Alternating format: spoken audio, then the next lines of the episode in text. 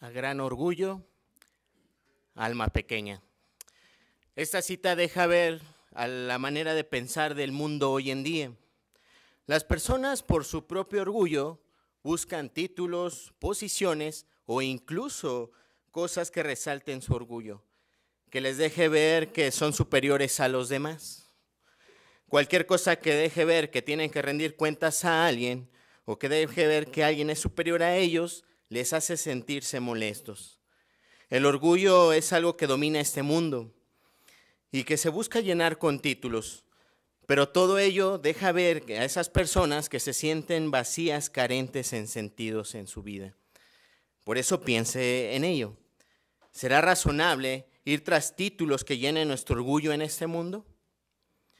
Bueno, nuestro Señor Jesucristo, al estar en la tierra como el Hijo de Dios y él ser un ser humano perfecto, pudo haber eh, logrado alcanzar grandes logros para la humanidad.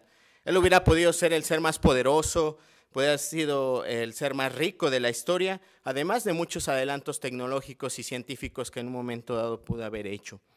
Lo que sí es cierto es que él buscó algo muy distinto, algo muy contrario a lo que pudo haber hecho. Vamos a ver qué es lo que buscó nuestro Señor Jesucristo y les invito a que nos acompañen al Evangelio de Juan en su capítulo número 18, el versículo número 37. Y fíjense qué menciona ahí. Juan, en su capítulo 18, el versículo número 37. A la letra menciona. Dice, por lo tanto le dijo Pilato, bueno pues, ¿eres tu rey? Jesús contestó, tú mismo dices que yo soy rey.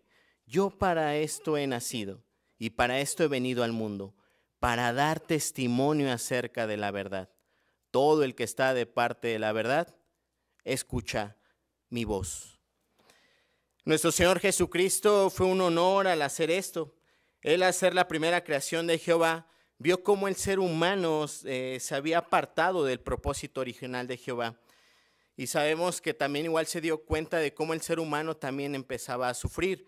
Entonces pudo comprender que si no se actuaba de manera inmediata, el ser humano pues nunca podía haber recuperado su relación con Jehová.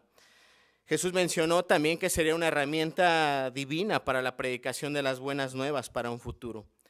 Él, al ser hijo de Dios, tenía una posición tan alta que nosotros como seres humanos, pues no podríamos alcanzar a comprender. Pero ¿qué decidió hacer Jesucristo? ¿Qué decidió hacer Jesucristo en el momento de estar en esa posición? Pues bueno, sabemos que nuestro Señor Jesucristo decidió dejar esa posición que tenía al lado de Dios y para poder cumplir una labor muy importante. Esta labor eh, la podemos ver también igual ahí en el Evangelio de Mateo. Vamos a ver qué labor cumplió para toda la humanidad. El Evangelio de Mateo en el capítulo número 10, los versículos 6 y 7.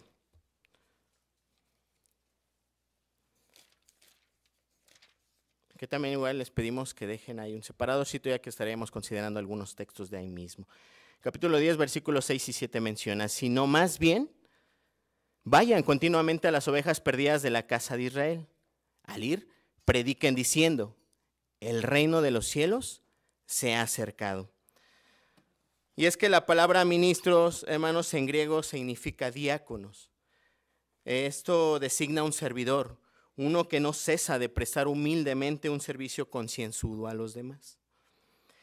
Pero con esto indicó Jesucristo que eh, los ministros de Dios serían reverenciados y recibirían favores especiales. No, ¿verdad?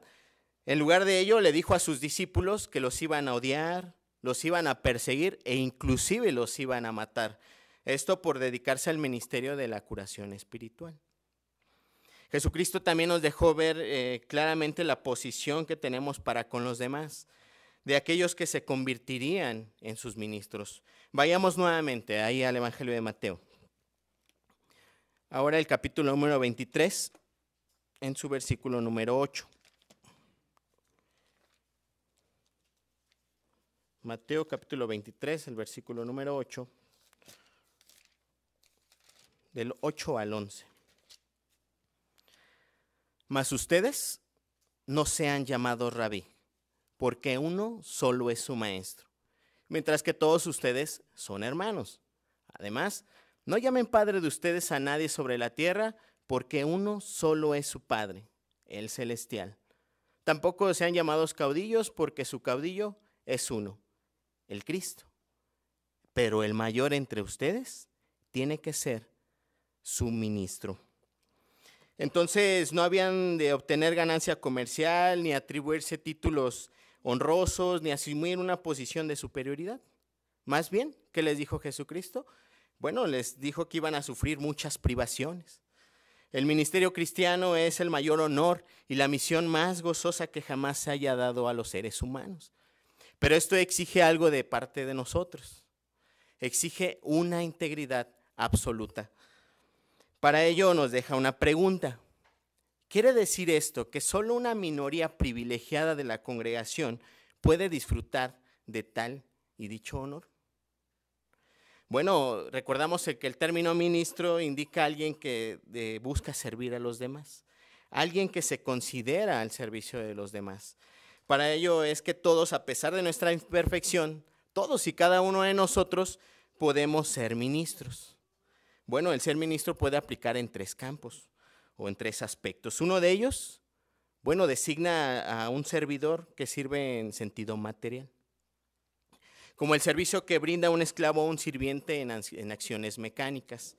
Esto se puede aplicar a los siervos ministeriales dentro de las congregaciones, por ejemplo.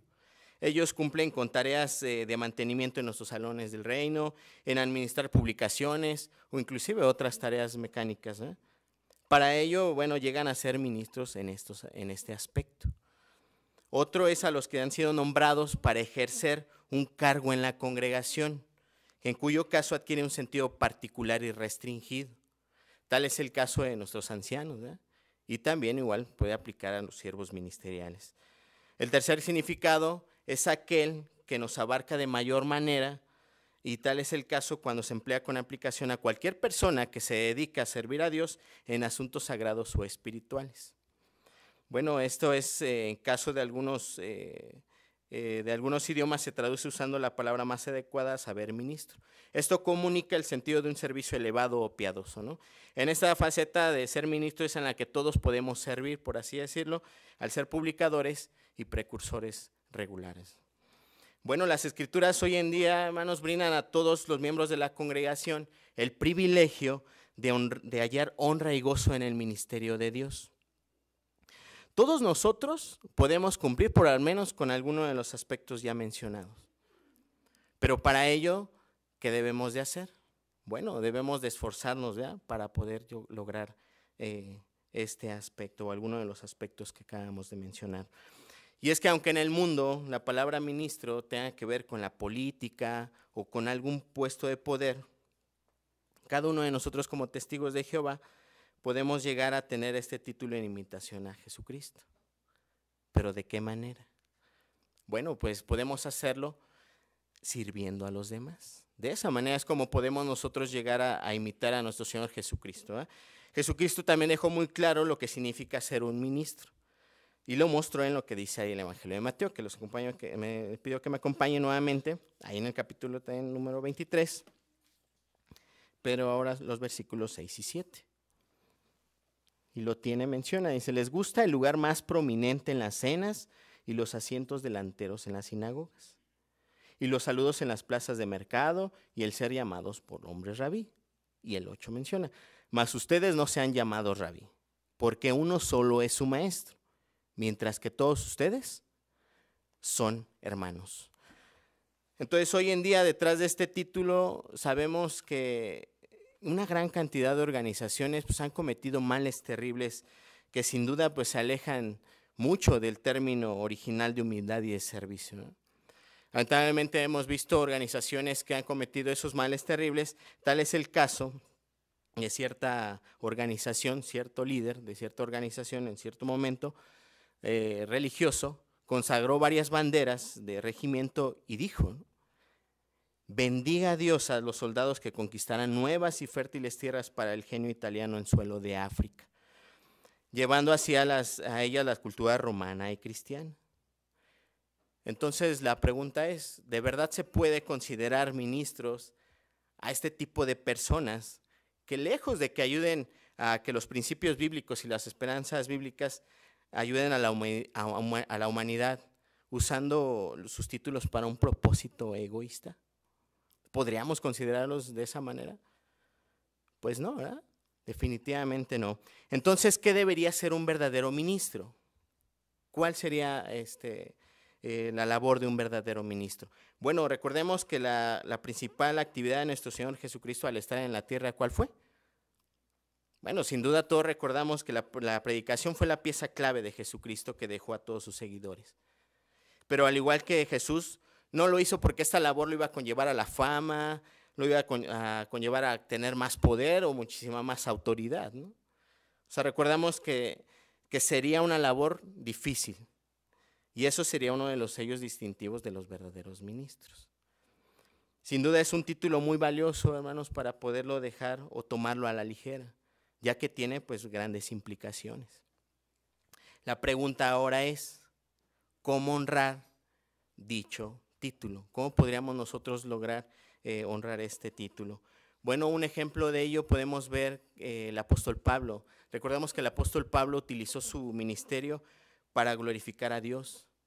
Asimismo, estimó su asignación como un gran honor. Él no se avergonzó nunca de su ministerio, más bien lo apreció demasiado. ¿Por qué decimos esto? Vayamos a ver lo que dice ahí la carta a los romanos en su capítulo número 11.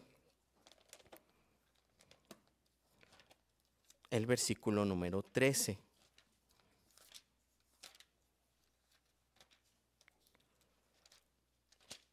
Romanos 11, 13 menciona, ahora les habla a ustedes, los que son gente de las naciones, por cuanto soy en realidad apóstol a las naciones, dice ahí, glorifico mi ministerio. ¿eh?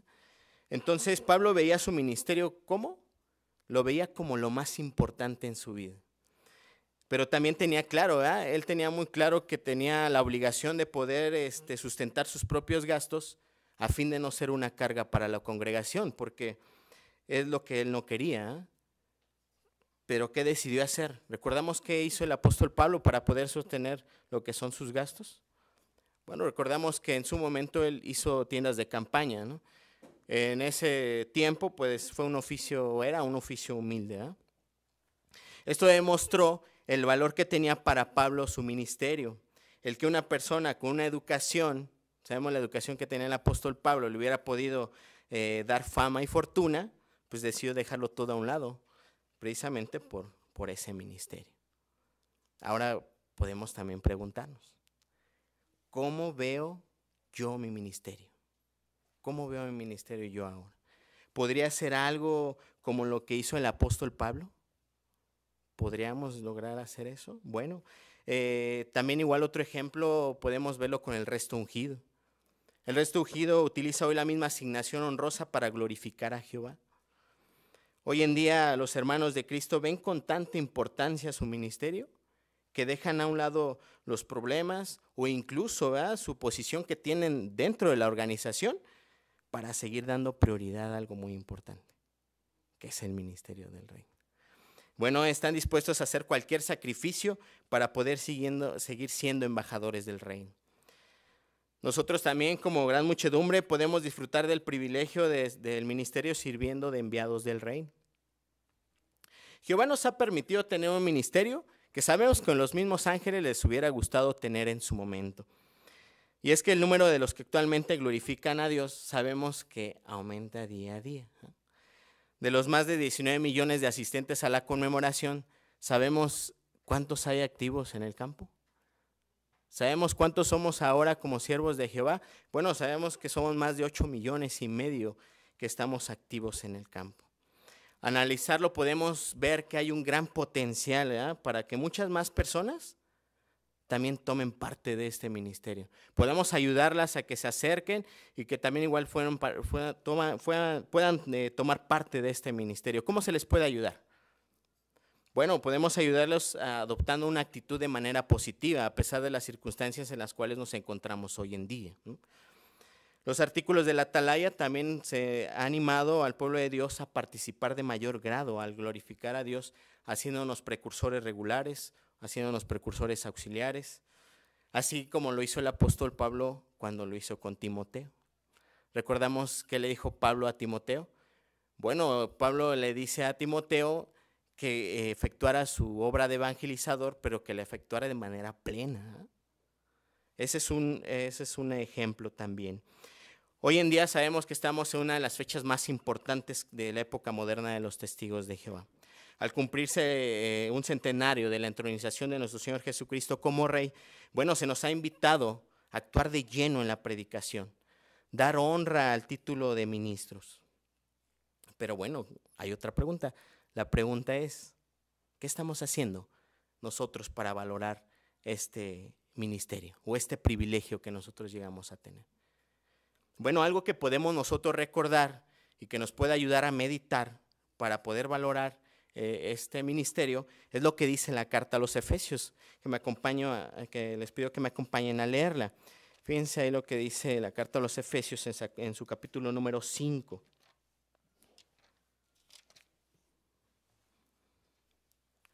capítulo número 5, el versículo 15 al 17. Si lo tiene, menciona ahí. Si así es que vigilen cuidadosamente que su manera de andar no sea como imprudentes, sino como sabios, comprándose todo el tiempo oportuno que queda porque los días son inicuos. Por esta razón dejen de estarse haciendo irrazonables, sino sigan percibiendo cuál es la voluntad de Jehová. Entonces aún se puede conseguir mucho más gozo en el ministerio de una manera feliz, a pesar de las circunstancias que, que tengamos cada uno de nosotros. Podemos glorificar a Jehová utilizando, como dice ahí, sabiamente el tiempo que resta. Y es que podemos ubicarlo o podemos eh, verlo de esta manera. Ubiquemos por un momento el trabajo de un médico.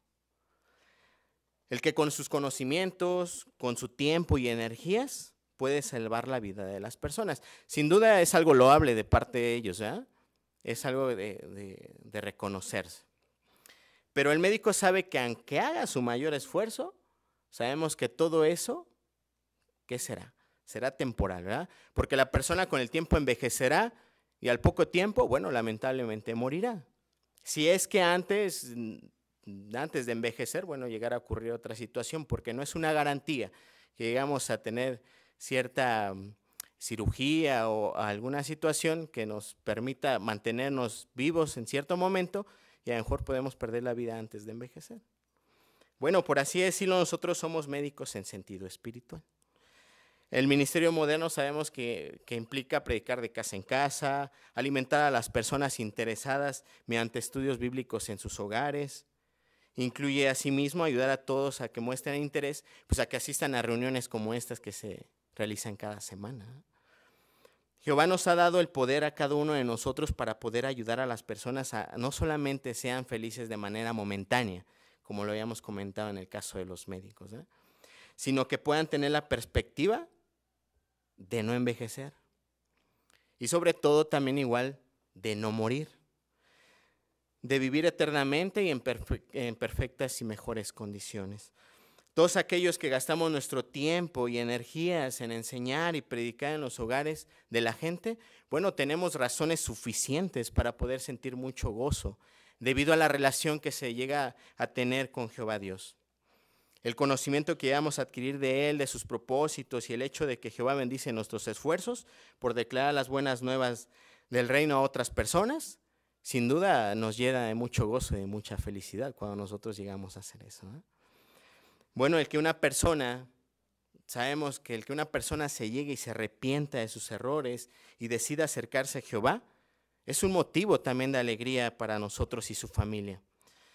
Pero aún más, es una manera en la que nosotros como insignificantes seres humanos, fíjense, eh, como personas, eh, como seres humanos imperfectos, podemos llegar a afectar en los sentimientos tanto de las personas, pero mejor aún, podemos llegar a afectar los sentimientos de nuestro Creador y de sus eh, criaturas espirituales. Jehová nos ve a cada uno de nosotros como, como sus hijos. Así que imagínense por un momento que alguno de nosotros eh, llegara a perder algún ser querido, un hijo, y que de alguna manera pues eh, este volviera a la vida. ¿cuál sería su reacción? ¿Cuál sería la reacción el momento que usted viera a ese ser querido nuevamente volver a la vida?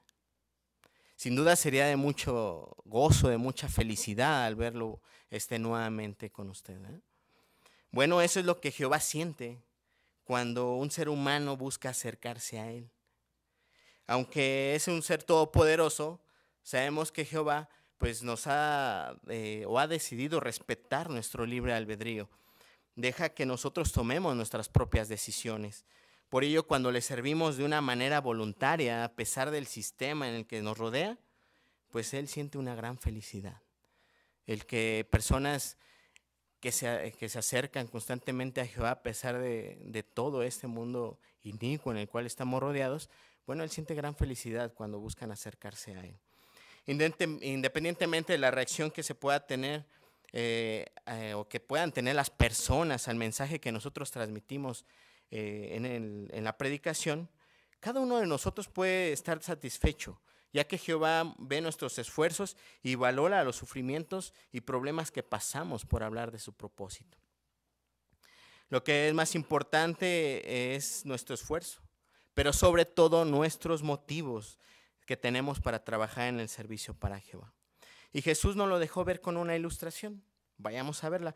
Vamos a ver lo que dice ahí el Evangelio de Mateo. Nuevamente, abran ahí su escritura. El Evangelio de Mateo, el capítulo número 25.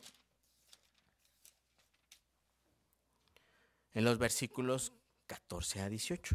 Y vayamos a ver cómo nos, nos lo mostró nuestro Señor Jesucristo. 25, 14 al 18.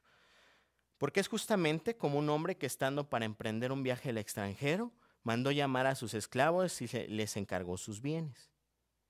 Y a uno dio cinco talentos, a otro dos, y a otro uno, a cada uno según su propia habilidad, y se fue al extranjero. Inmediatamente el que recibió los cinco talentos se fue y negoció con ellos y ganó otros cinco. Asimismo el que recibió los dos, ganó otros dos. Pero el que recibió solamente uno, se fue y cavó en la tierra y escondió el dinero en plata de su amo. Bueno, en la parábola de los talentos, hermanos, podemos ver que los esclavos que estaban dispuestos a trabajar, ¿qué hallaron? Bueno, sin duda ellos hallaron una verdadera felicidad al duplicar esos talentos. Y se les invitó de esa manera a participar del gozo de su amo. Pero ¿qué pasó con el esclavo indolente? Bueno, él sabemos que no halló felicidad en, la pereza ¿eh? o en su pereza. ¿Qué pasó con él? Bueno, sabemos que él fue echado afuera a la oscuridad. Bueno, por así decirlo, Jesús nos ha dado a cada uno de nosotros distintos eh, talentos, ¿ya? Aptitudes, energías, tiempo. La pregunta es, ¿cómo estamos utilizando nosotros nuestros dones? Bueno, analice sus circunstancias. ¿Tengo suficiente tiempo para poder dar más a Jehová y servirle de tiempo completo? ¿O utilizo mi tiempo libre para cosas que a lo mejor pues, no producen ningún beneficio? O por ejemplo, puedo simplificar mi estilo de vida para poder servir mayormente a Jehová. O prefiero llevar el estilo de vida que idealiza este mundo. Bueno, es este tipo de exámenes que podemos hacernos, eh, podríamos, eh, nos puede ayudar mucho para poder examinarnos y de esa manera poder tomar acción, ¿verdad? Así como los esclavos eh, que recibieron el gozo de su amo y fueron recompensados. Porque de verdad que no quisiéramos ser como el esclavo indolente. Bueno, los resultados de nuestra predicación sabemos que saltan a la vista. de muchas personas que, se han acercado a Jehová. Y podemos ver que a pesar de nuestros errores como seres humanos, hermanos, vemos que la organización sigue creciendo. Un ejemplo de ello es nuestro sitio JW. Al día recibe miles y miles de visitas de personas que buscan a Jehová. Pero además, no solo nos limitamos a ello. Tenemos ahora también igual la predicación pública, que está en varias partes del mundo. ¿eh? Nuestra predicación informal, la predicación de casa en casa, pues dejan ver la urgencia de esta labor. La única, la única razón de crecimiento es que Jesús y, Jehová sabemos que llevan la delantera en esta obra. Y nosotros trabajamos para ello. Así que deberíamos de sentirnos eh, pues privilegiados y con mucho gozo. Bueno, la única razón es por ello, ¿no? Que ellos llevan la delantera. La labor de ministro de Jehová y Jesús es un título mayor. Sabemos que es un título mucho mayor a cualquiera que pueda ofrecer este mundo. Sabemos que este mundo está en las últimas. Y cualquier cosa que logremos en ello, sabemos que será temporal. No va a durar mucho tiempo. Así que por último vamos a ver lo que Jehová nos promete. Vamos a ver lo que dice ahí la segunda carta a los Corintios en su capítulo número 4. Y vamos a ver en Jehová qué nos promete si nosotros hacemos lo que Él nos pide. Segunda carta a los Corintios, el capítulo 4, el versículo número 15 menciona lo siguiente. Porque todas las cosas son para el bien de ustedes, para que la bondad inmerecida que fue multiplicada abunde a causa de la acción de gracias de muchos más para gloria de Dios. Entonces ahí Jehová nos dice que es para el bien, para el bien de nosotros, ¿verdad? Todo lo que Jehová nos promete. Así que agradezcamos a Jehová que nos ha permitido ser parte de su organización y ser ministros suyos. Valoremos nuestro ministerio. Tengamos siempre presente que con él no lograremos solo un título pasajero e infructífero en este mundo sino que recibiremos bendiciones en el presente y en el futuro por toda la eternidad.